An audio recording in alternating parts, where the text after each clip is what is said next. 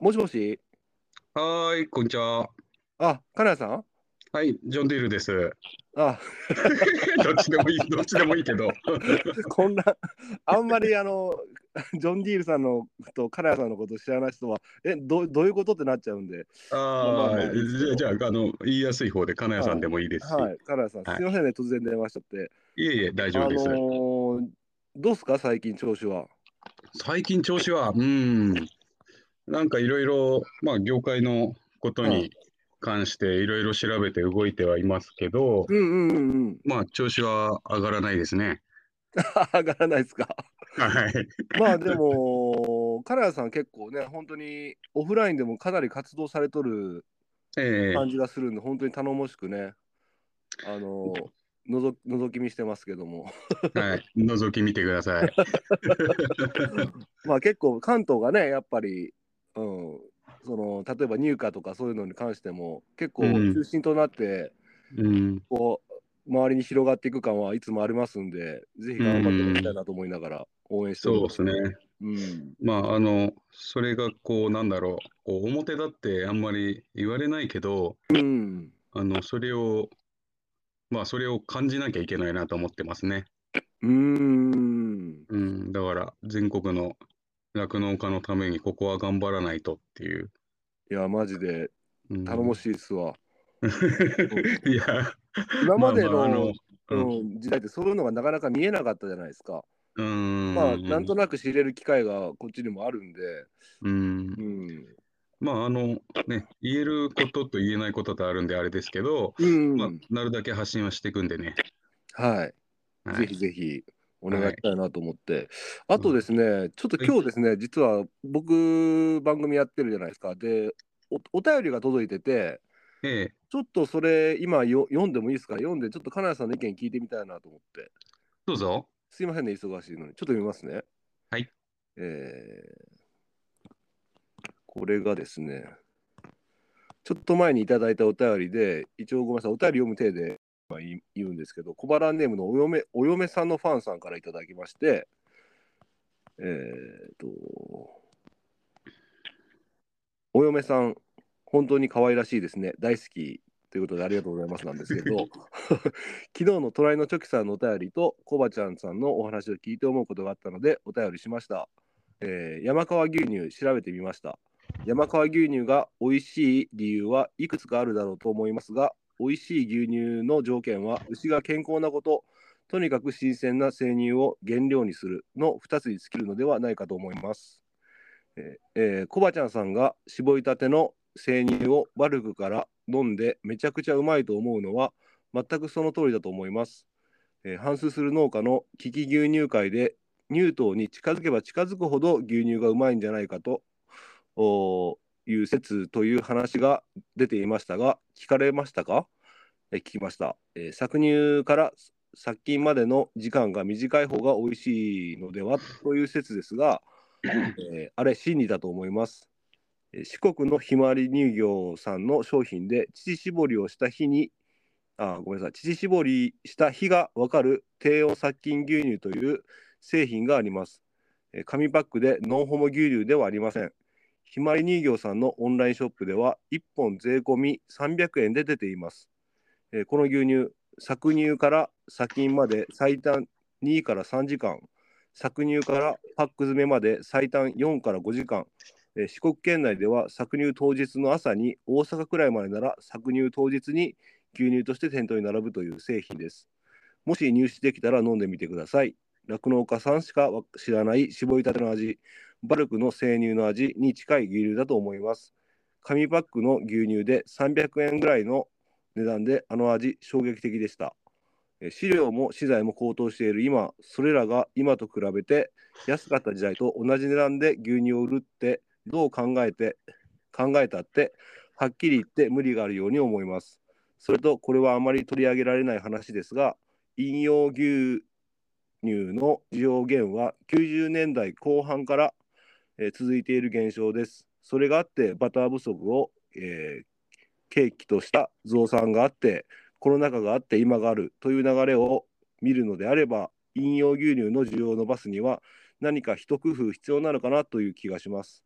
えー今の、ええー普通紙パック牛乳だって美味しいです。でももっと美味しかったら、本来の生乳の価値観や風味をもっとそのまま届けてもらえたら、消費や牛乳の食品としての価値だってより上がるんじゃないのかなと思っています。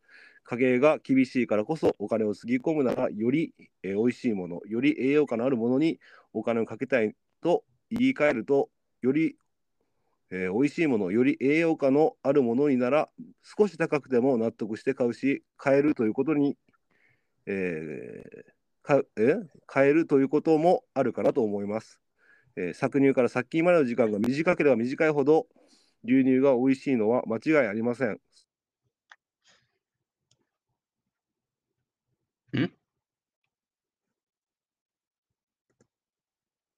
どうしたどうしたコバちゃんどうしたなんか聞こえなくなっちゃったよ。んどうした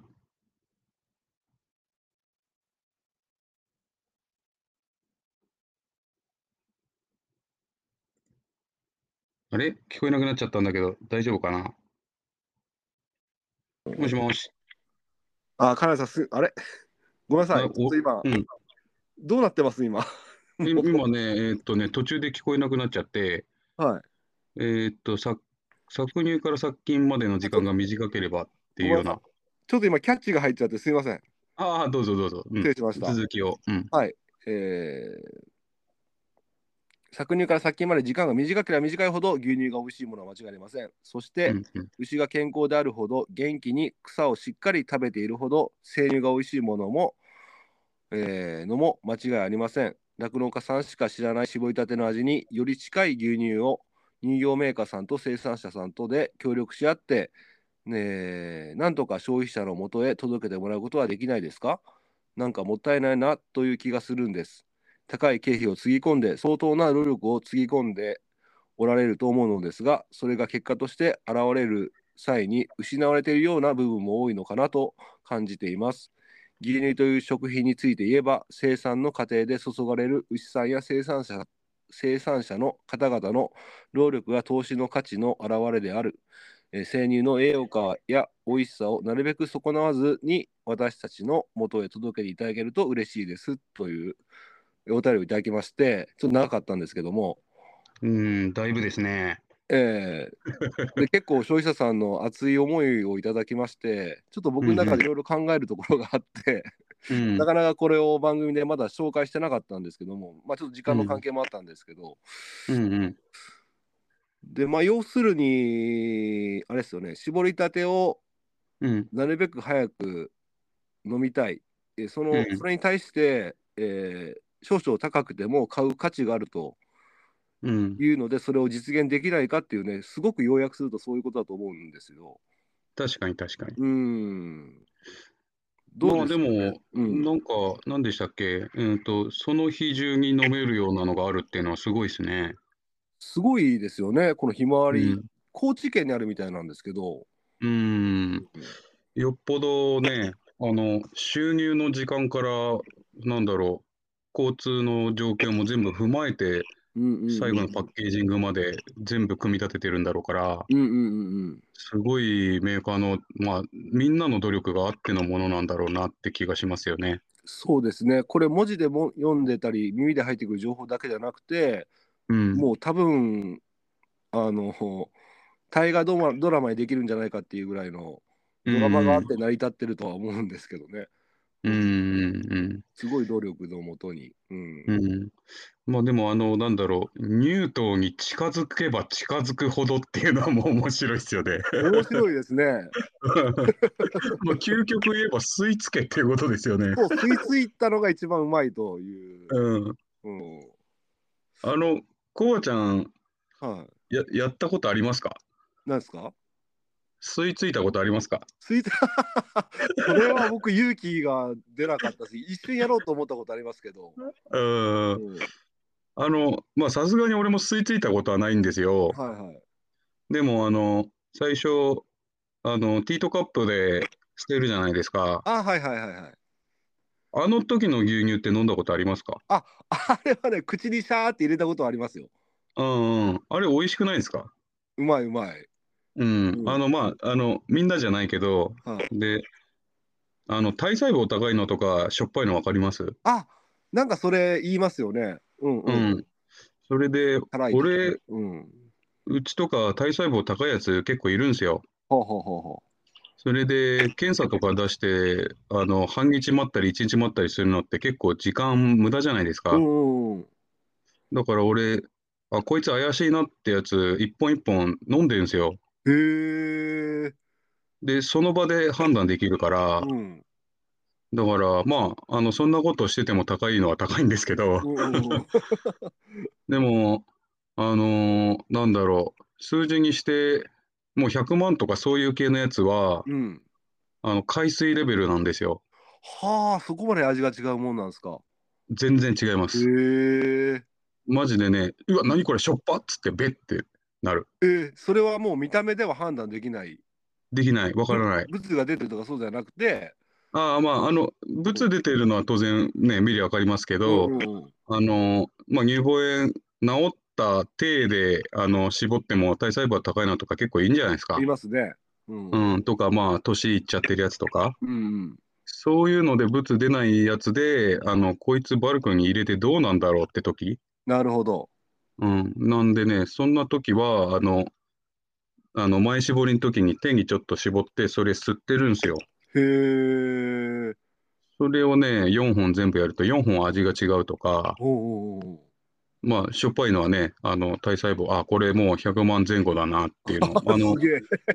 うん。もう、味で結構わかりますよ。あの、50、おー50万、60万も多分わかると思う。あ本当に それ、うん50万か60万と、まあ、例えばうん200万、300万のうん。味の違いはあるんですか全然 もう、い200万、300万、もう絶対飲めないですよ。それ、コップで出てきたら、マジで、お前、何これって。なるほど。うん。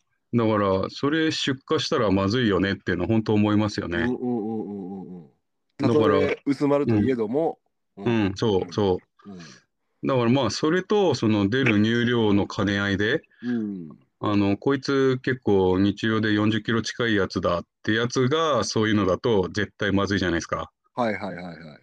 だから、そいつはもう、バゲットとかう、ん。でもまあ多少しょっぱくてももう10キロぐらいだったらまあみたいなうん。とかはまあまあ現場現場で判断ですけど、はいはい。で俺そんなことやっててうん。な今の話入党に近い方がって話にねなるんですようん。あのうまいやつねあるんですよあ、うまいやつ。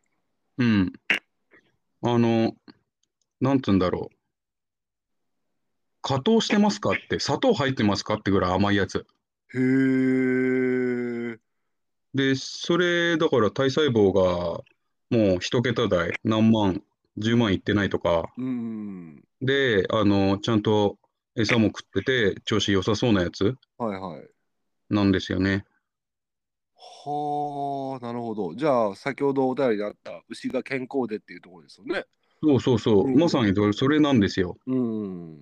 だからね、それはね、俺、今、聞いてて、ああ、うん、あるあると思ってたんですよね。あ、まさにそうですね。リアル現実ですね。うん。で、ほら、なんだろう、なんか、それを、だから、それを売ったら、おちょっとお金高くても買いますみたいな感じだったじゃないですか。うん。で、俺、それ考えたんですよ。うん。あの、そういうのを売れば、500円ぐらいでもみんな買うでしょっておお。思ったんですよね。うん。で、いつだっけな、1年ぐらい前だかな、なんか、あの、前途、その、一本一本味見たんですよ。はい。で、うち30頭牛舎だから、い120本かな。はいはい。あの、全部味見て、はい。あ、これ4本全部うまいぞっていうのを見つけて、うん。はい。まあ、あの、なんとかいたんですけど、はいで、それをバケットで絞るんですよ。はい。で、バケットで絞って、で、それをペットボトルで持ってきて、うん。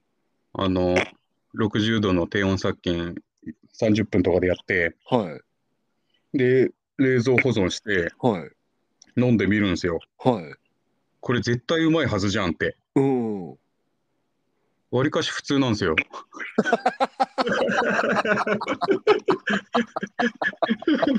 おーい、多いで しょそ想う。像してたオチと違いましたけども、そめう、ちゃそくう、ちゃそううなまんいっですてよ。いううん。話だと思ったら、うん、まあまあ、俺もね、だから、うまいのは結構飲んできてると思うんで、おあの、なんだろう、うまいのの普通のうまさ。おだからね、あの、まあ、さすがに高温殺菌でその辺に並んでるのとは当然違うんだけど、はいはい。その、まあ、低温殺菌ってうまいって言われるのと、そんなに変わらないっうん、ていう気がして、なるほど。うん。な、ね、これね、俺、誰にも話してないんですよ。うん、なんでね、ぜひコバちゃんやってみてほしいんですけ ど、はい。あの、なんだろう、その前絞りのがうまいんですよ。あ、前絞りの方がうまい。うん、そえー、あう。だから、なんだろう、牛の搾乳してる時間がまあ5分前後うん。あると思うんですけど、はい多分ね、うまいのって最初の30秒ぐらいしか出てないんじゃないかなって気がするんですよ。 マジでうん、お俺はね、それやってて、今みたいなことやってて、はだから、その、5分間全部絞ってバケットに取ったやつを飲んでもそんなに普通だなって思ったから、あ。あ、そっか。だから、最初の30秒ぐらいだけを選別して飲んでみたらすごいかもしれないってはあ。思ってて、まだやってない。なるほど。うん。だだ究極言えば、バケットつける前に30秒ぐらい、1分ぐらい手絞りして、それがうまいのかもしれない。うん。あ、それがでも本当にそうだとしたら、もうん。のすごい発見ですね。あわかんないんですよ。わかんないんですよ。でも、でも、あの、本当ね、これだ、だからね、あの、何人か、その、うんなんだろう、その、味見た方がいいよって話はしてんだけど、あーあの、実践するやつがいないんですよ。いや、それはなかなかやろうとは思わないですよね。だから、うん。 6時化とかしてて、本当に特別な牛乳でアイス作りたいとか、うんう。そうんいう人はやる、そういう6時化してる人はやってみる価値はあると思うけど、まあ、僕たちのような、まあ、全部一括して就活してもらうっていう形だと、まあ、やる意味がないっていうか、うん、そやるう。気だにかならなら、いというか、うん、うん。まあ、混ざっちゃえばね、当然何の意味もないから、そうですよね。うん。だから仮にね、例えば、なんだろう。まあ、それだから、本当に実証できたら、本当めんどくさいですよね。うん、うん。ただ、それ、うまいなっていうのは、本当だから、前絞りがうまいなっていうのは、すごい思ってて、なるほど。もしかしたらあれですかね、乳糖、乳糖ですかね、甘さの原因っていうのは。うん、だと思うんですけどね、そう、甘さが、だから、乳糖がたくさん出てるのが一番最初。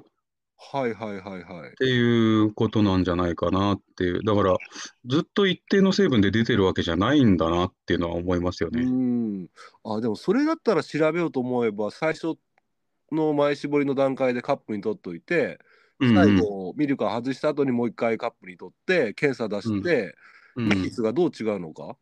うんうんうんだから数字上はそういうので出せるだろうなとは思うんでね、ただ、まあ、数字で分かってもっていう、なんかその、ああ、確かにそういうのあるかもしれないですね。数字では現れない何かがあるのかもしれない。そうまあ、とりあえず味がっていうので、でまあ、当然あの、絞り終わった後も飲んでみたことあるんですよ。はいはい。あそれは普通なんですよ。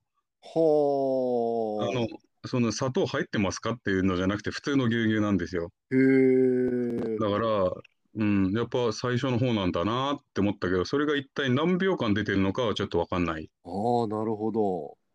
ていうのは、俺、現場でというか、自分家の牧場で自分でやってて思ってて、ああ、それはでも、そうか、そ、か金谷さん確実に体験してることだから、うん結構、あれですね、現実味がありますね。あのなんでね、うんあのこれを誰かが、あの本当だっていう人いないかなって思って、そういうややりそうな人に話してんすよ。ああ。やってください。ちょっとやってみます。ただそん な、そんな僕グルメっていうか、結構あ舌がバカになってますからね。うん、ででも、うん、あのやっぱバルクの牛乳飲んでると、はい。あのー普通に買ってきた牛乳ってちょっと違うじゃないですか。はいはいはいはい。で、それが分かるのと同じで多分ね、今言ってたのも分かりますよ。なるほど。うん、本当砂糖入ってますって、俺、本当えって思ったっすもん。へえ、面白いですね。はうん。だから、それ、ちょっと見つけるのがめんどくさいですけど、あ、はあはあはあまあ、はでも、調子良さそうなやついれば、それ、絞ってみればね、あ。多う分んありますよ、それ。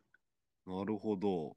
うん。そっか。じゃあ仮にそれが、うん。まあ、これは大発見になって見つかったとするじゃないですか。うんうん。それをどうビジネスに変えていくとか、消費者さんに届けるかとかっていうのは、うんまたまあ難しいですね、これ。うんそう、だから、なんだろう、普通の乳業メーカーの体制では、これ多分実現できないと思うんで、そうですよね。うん、だから、まあ、もしあれだったら、まあ、なんだろう、搾乳体験みたいので、来てもらった人に、はいはい。その極上の甘さを体験できますみたいな。ああ、なるほど。うん、まあ、それが、だから法的、法的にどうなのかはちょっと俺は調べないとなと思って、そのまんまにしてたんだけど、はいはい。だけど、まあ、例えば、その、搾乳体験、その極上の牛乳月で1万円とかっつったら来るのかな、みたいな。うーん。うん、まあ、それはね、人によりけりですし、牧場にもよりけりなんですけど、そうですね。うん、ただ、うちの牧場にはちょっと人を呼べないんで、あ だ誰かそういう牧場がやってくれたらいいなっていう。なるほど。うん、 おーそっか。まあ、あーなるほどね。これ面白い話聞けましたね。意外とそんな話が出てくるとは思わなかったから。いやこう、こう見えても生き残りを考えてますから、6時化 とかもね、考えはしましたし、おーうん、面白いですね。それ、その発想でうまくパッケージできれば、うんか、なり話題性もあるし、うん、うん、まあでも、商品として販売するのはね、多分無理だと思いますよ。だから個人的にやるならってことですよね。やれそうるそうそうそうう。そう。ううんん、だからそういうので、その、まあ、牧場に来てもらうことにもなるから、まあね、現場を見てもらって、うんなんか、まあ、今だったら、今やばいんすよって話ばっかりになっちゃうかもしれないけど、うん、まあでも、現場見て、その上で、次の日から牛乳見る目が少し変わるというか、そうですね。うん、あそれはいいなと思ってたんですよね。なるほど、なるほど。 うん、だから、コバちゃん、やったらいいじゃないですか。僕もそんな、あれっす、あの僕もたまに写真とかツイッターとかインスタとか上げてますけど、ええ まあ、割と綺麗な場所を選んで写してますからね。あ の、うん、多分みんな見てる酪農家みんなあって思ってますよきっとうん。俺もそう だしもうなるだけ見せれないとこは省かなきゃみたいなそうですね。やっぱりね、うん、んいろいろとやっぱり現場ではね、うんうんあったりしますから。うんこうだから その辺の体制も整えなきゃいけないし実際そういうことをするとしたらやっぱりそれなりのコストはかかるから、うんまあ、そこで販売される牛乳っていうのはやっぱ当然高くなっていくだろうし、まあ、それを今より若干高い値段でこのお便りをいただいた方が言うように、うん搾乳から殺菌までの時間を超短くしてそれをね、うん消費者さんに届けてもらえれば高くても買う方が増えるんじゃないですかっていう意見なんですけども。うんでもこれって確か清京さんとかって割と近いことやってんじゃないかなと思って。うーんとね生協さんっていうかううん。ーん生協もまあまああの俺んちでコープデリって取ってるんですけどあはいはいはい。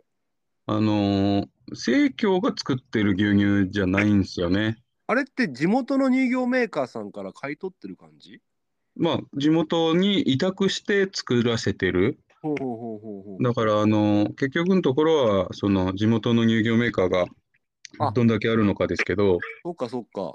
うん。だから、生協が独自に工場で持ってるわけじゃなくてあ、そっか。うん。はいはい。で、生協の、まあ、俺んちで取ってるやつのラインナップ見ると、はい。えっと、高梨が結構、はあ、そうなんすか。うん。ああうんの、ラインナップとしては、あの、えっと、巴乳業とか茨城なんですけど、はい。あの、えーすごい大きな牧場のとこなんですけど、はいはい。とかが、あの、結構安売り牛乳みたいな感じで、うん。コスパのいいやつで乗ってんですけど、はいそのちょっとこだわる人向けが高梨が多くて、はい。えーとまあ、低温殺菌があるのと、うん。あとね、えっ、とね、一軒、えっ、と、千葉だったら、えっ、と、大内牧場っていう牧場があって、はいはい。そこの牧場しか使ってませんっていう、有機、有機牛乳って言ったかな。俺、来はあツイッターで一回あげたんだけど、うーっと、なんか、なんだっけな、まあ、とにかく有機牛乳っていう、なんか、うまそうな名前のやつあ。うん。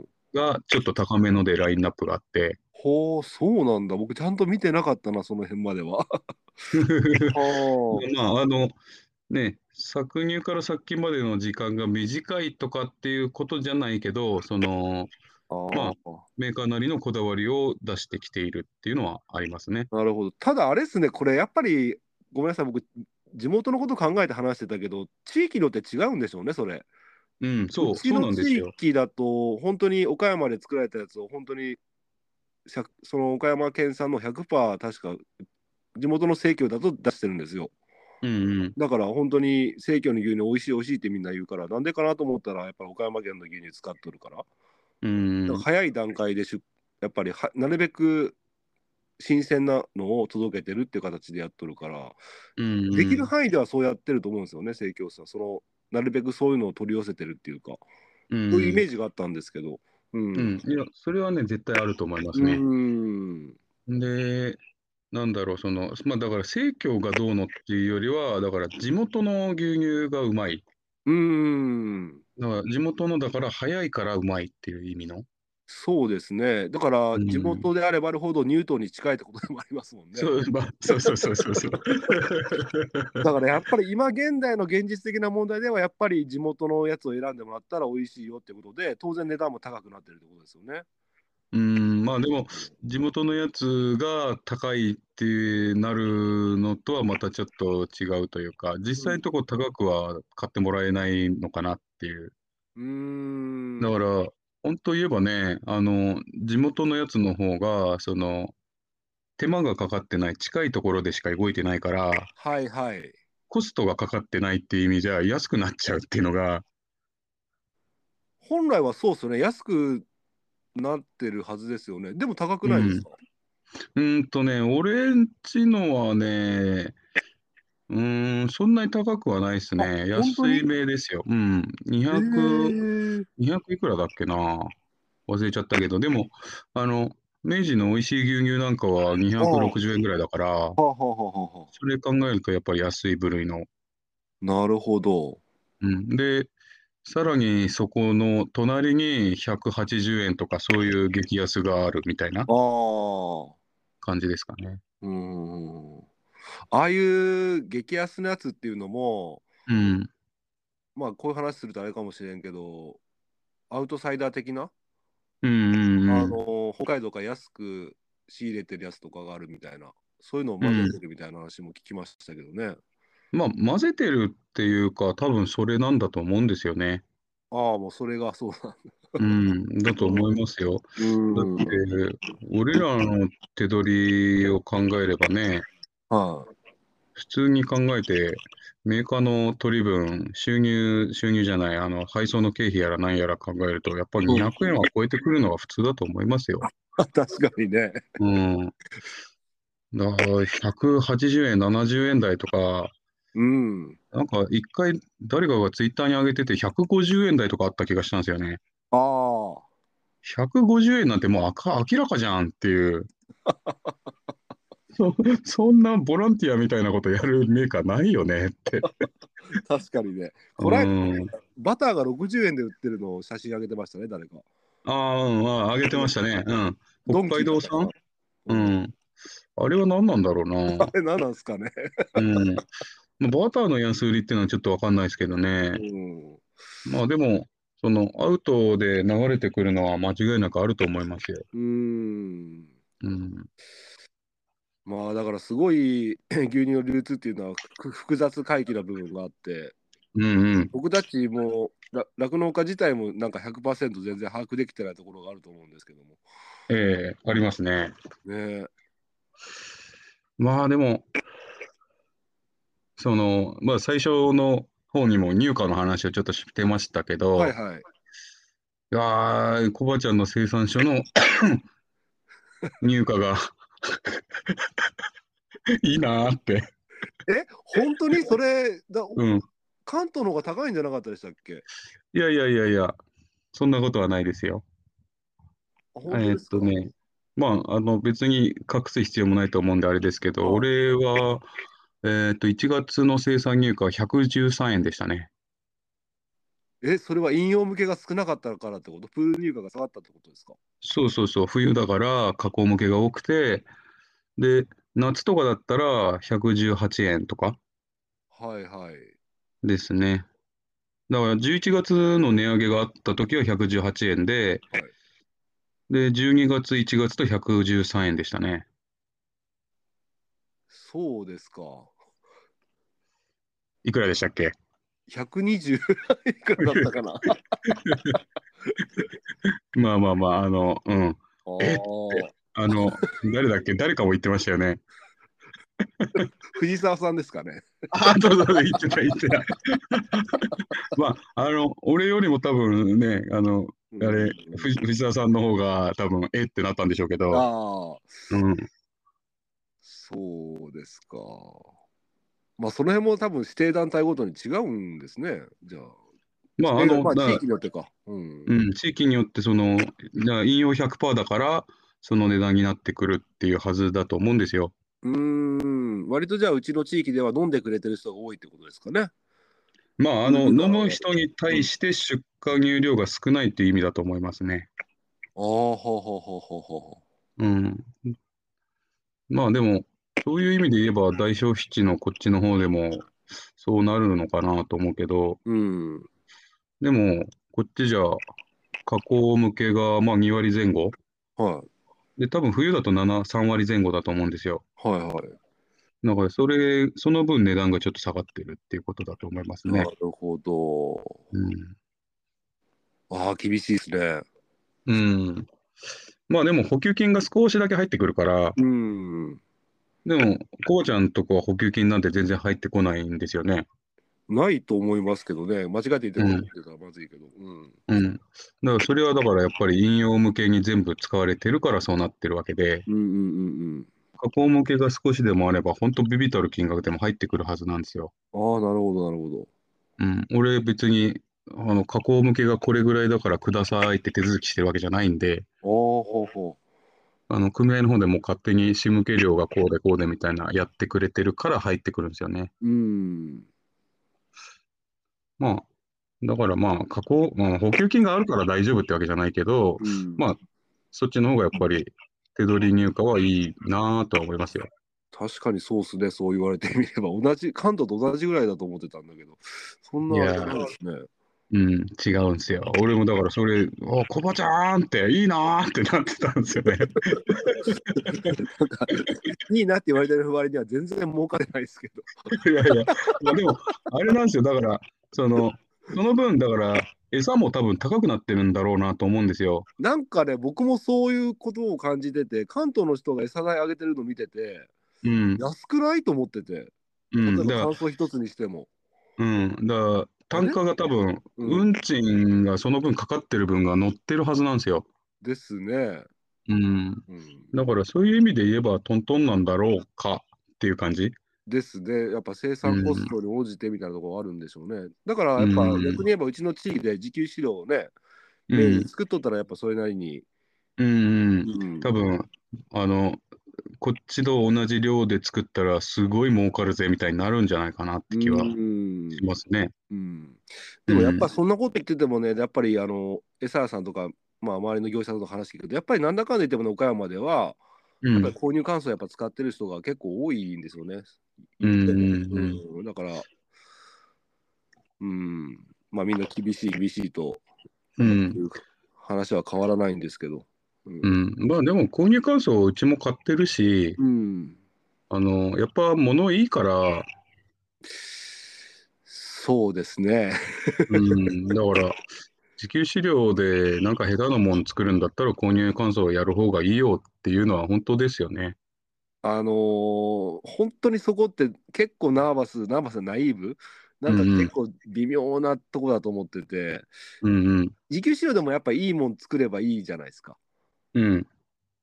だそれが一番多分一番いいと思うんですけど、うんでも僕もねちょっと自分で作ってたわけじゃないけど買ってた時があってええ。非常に日替わりうんちだったんですよ、うんうんうんロールごとに 便の様子が違うよみたいな、うん。うんもう結構あれだったんで、うん。うんやっぱそれから輸入乾燥に変えたっていう経緯があってすごい安定してきたんですよ、うん。だからそういう意味では今 の今の情勢下で輸入乾燥いいよってはね大きい声で言いづらいけど、うん。うん牛の健康のことを考えたり生産性を考えたりすると、今の値段はバカ高いけど、うん。やっぱりある程度は必要なもんなんかなっていうのが正直なところでもありますね。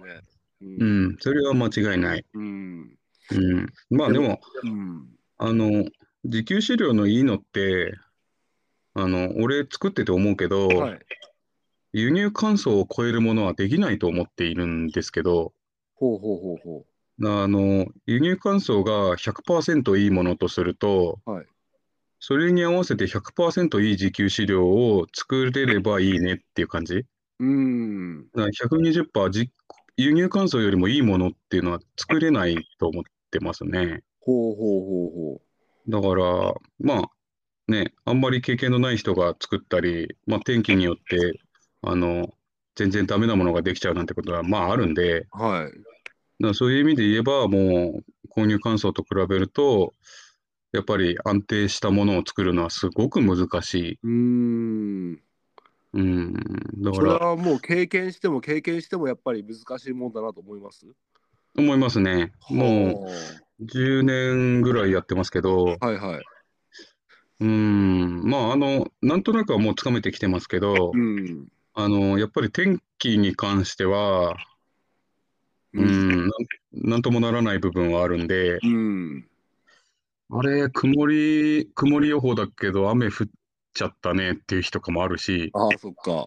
うん、なんでね、まあ、うん、難しいですよね。うーんそうですね。で、これからまたね、今、ウクライナの問題もあるけど、台湾有事も考えられるということで、結構、うんうんあれはもう、は早かれ遅かれあるんじゃないかという話が濃厚になってきてるじゃないですか。うんうんうん、そうなった場合、さらに海外からの輸入物が厳しくなってくるっていうこともあると思うから、やっぱり自給飼料作ってる、作ったり、国産のものを使うっていうのは、やっぱり今後、切り離せない考え方になってくるんだろうなと思ってて。うん。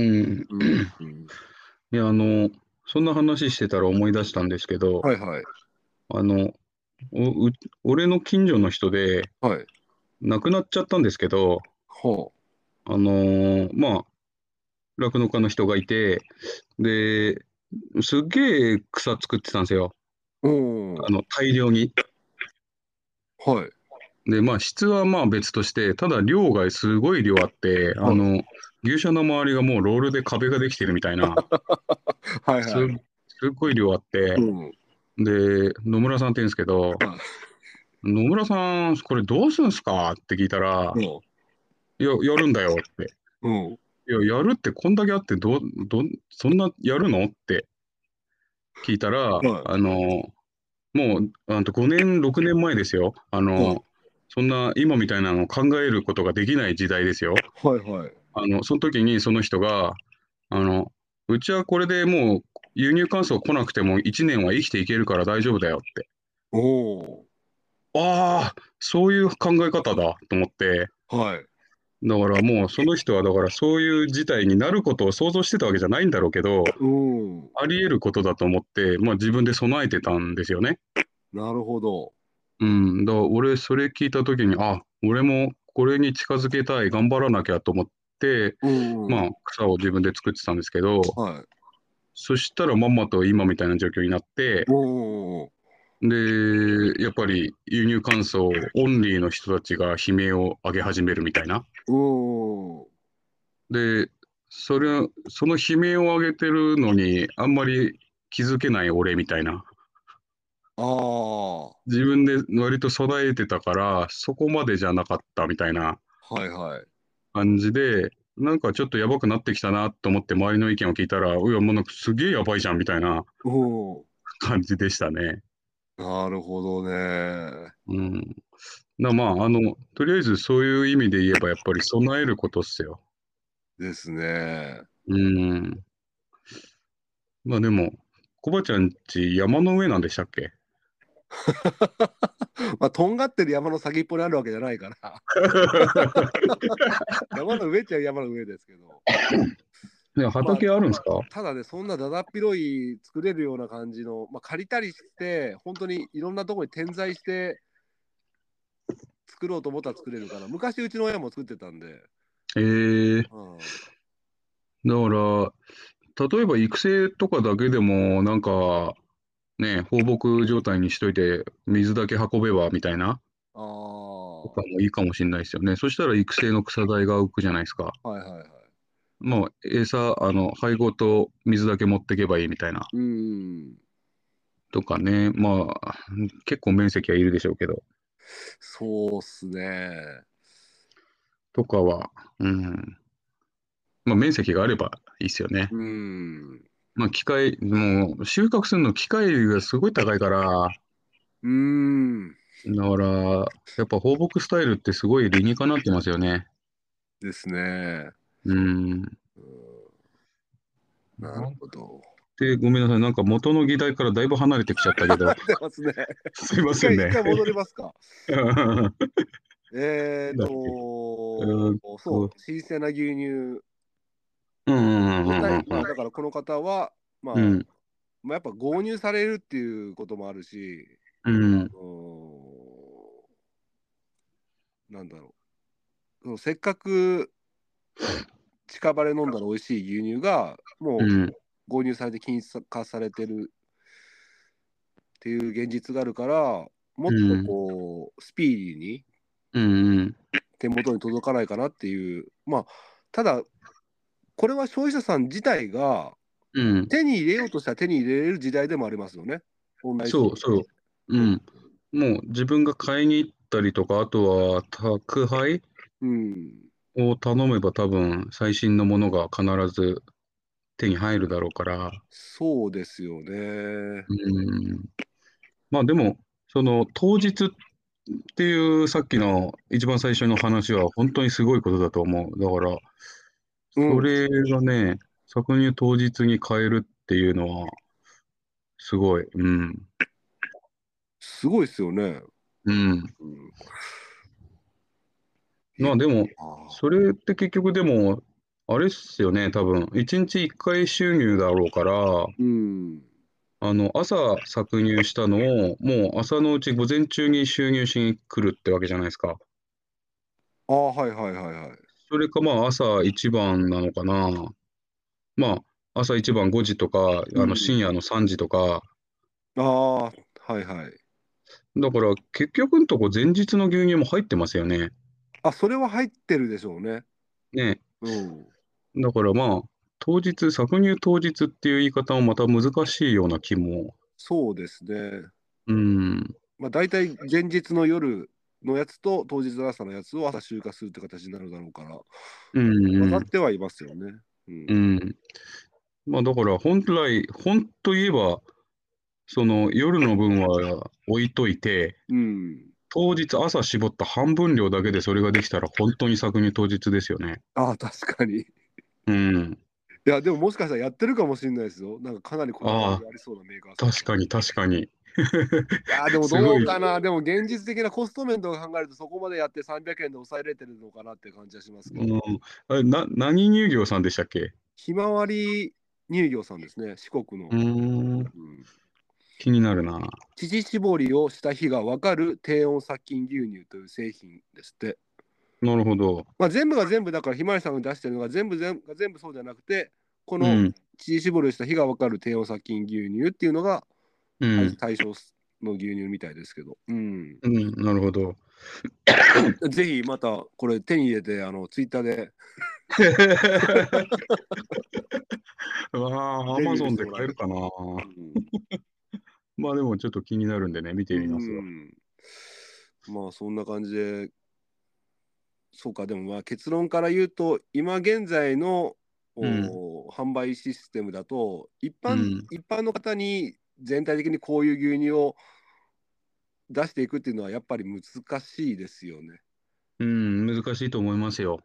うーん。だから、まあ、今現在のスタイルでも、あの、なんだろう、あの、宅配があるじゃないですか。はいはい。だからまあ、あの地域によって、その会社があるかないかもあるだろうからあれですけど、はいあの宅配牛乳でそういうのを売りにして売るっていうのはいいんじゃないかなって気がしてますあ、ね。なるほどなるほど。うん、だから自然と夜に持ってく、うん。ああの当日さ収入したのを、えー昼前後でパッケージングして、夕方から夜にかけて持ってきますっていうのができたら、はいはい。その日の牛乳になる。うん。から、そういうのはね、もしそういう宅配業者がいれば、ああ、いいなって思う人絶対いますよね。うーん。そうですね。うん。まあ、ただ忙しいですけど。そうですね。だからうん確実に、例えば500円で確実に買ってくれるのが分かってる状態だったらメーカーさんとかもそれなりのルート作ったりとか努力すると思うんですけど、うん、やっぱりあの安さの価値っていうのがあまりにも重点に置かれてるっていうか、まあ、消費者さん自体が景気も良くないし、うん、なんだかんだ牛乳の価値とか酪農の価値とか分かってくれてる人でもやっぱり安いのを手に取っちゃう時もあると思うんですよ。うん、この辺の現実があるからうん、やろうと思ったら多分今の技術だったらできないこともないと思うんだけどやっぱりそれが売れるかどうかっていうのは結構重要ですよね。そうですね。うんまあ、だから、あの本当、デイリーな安いやつはスーパーで買えばいいだろうし、うんあのだからその500円の牛乳をスーパーに置いたって絶対売れないだろうからう、んだからそういう人向けの宅配サービスみたいのがあれば、まあだから、毎日じゃなくても、うんあの、2日に1回でもちょっといい牛乳届きますとか、はいはいそういうのあったらいいっすよね。そうですね。うん。まあだから、うん、一般向けにこれを、今言ったのを全部広げるのは多分無理でしょうね。ですね。うん。ままあでもちょっとうんうん。それがでも全部そうなったら、そうなってデイリーな安いものになったら最高ですけどね。最高ですよね。うん。うんまあでも無理ですと、で無理だと思いま すよ。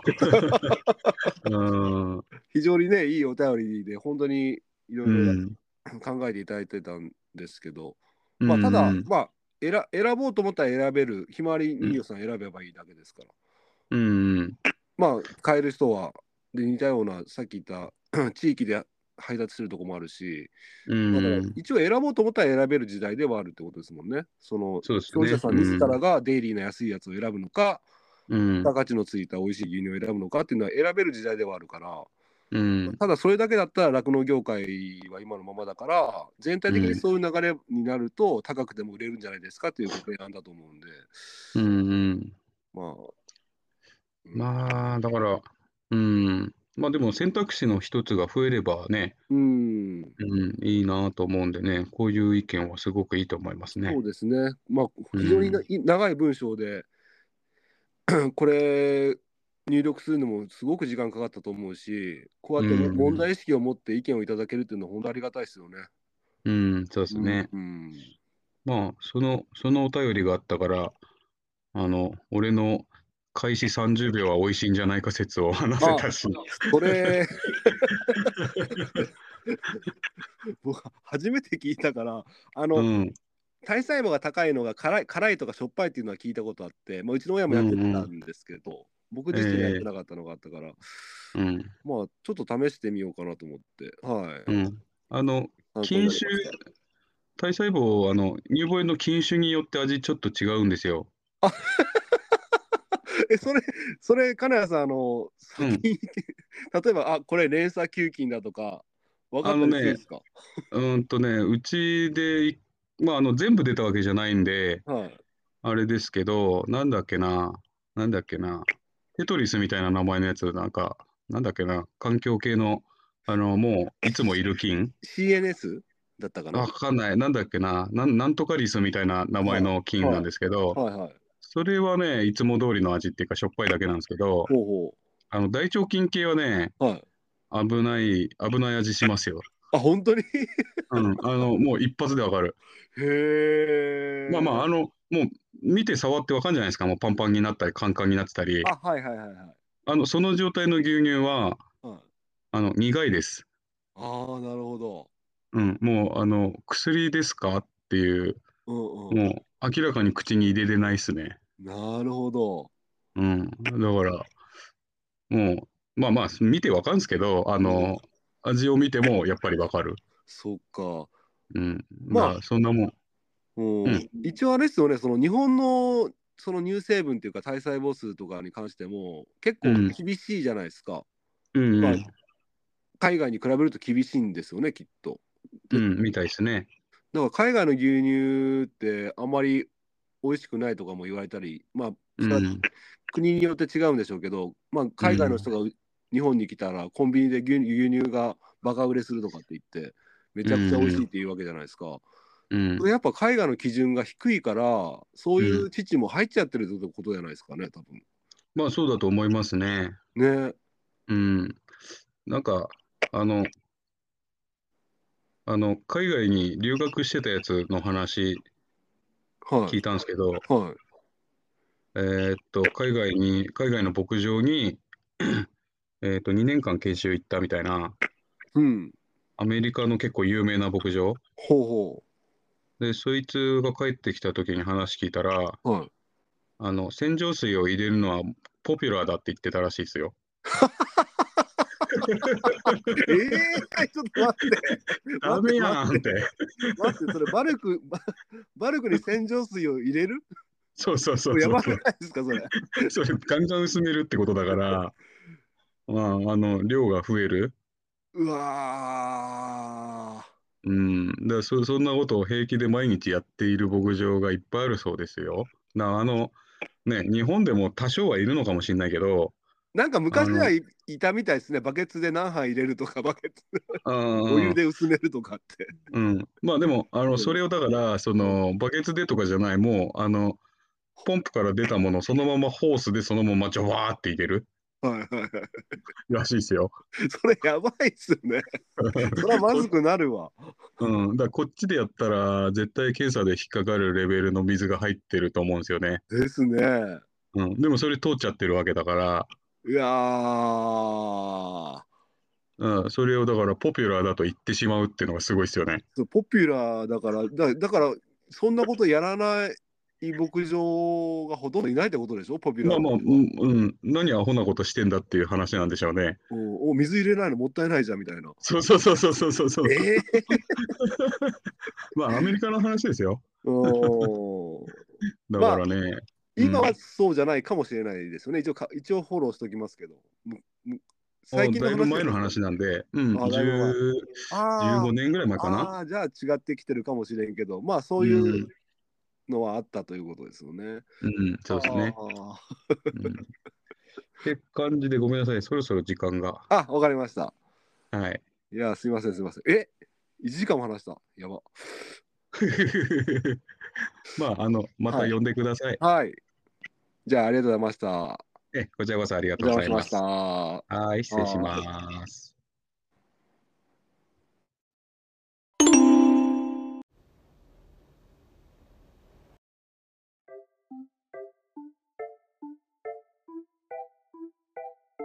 わあ、あの雲、牛乳みたい。本当だまるで牛乳みたいですねミルコさん牛乳って一体何なんでしょ牛乳とは牛の乳汁である。日本の法律による定義は、成分を調整していない生乳が牛乳と定義され、商品に牛乳の名を付けることができる。乳数、牛乳成分を増減したり、乳糖を分解したりすれば加工乳であり、乳飲料は牛乳由来成分以外を加えた栄養添加飲料やコーヒーミルクなどである。また、低脂肪分、ブー。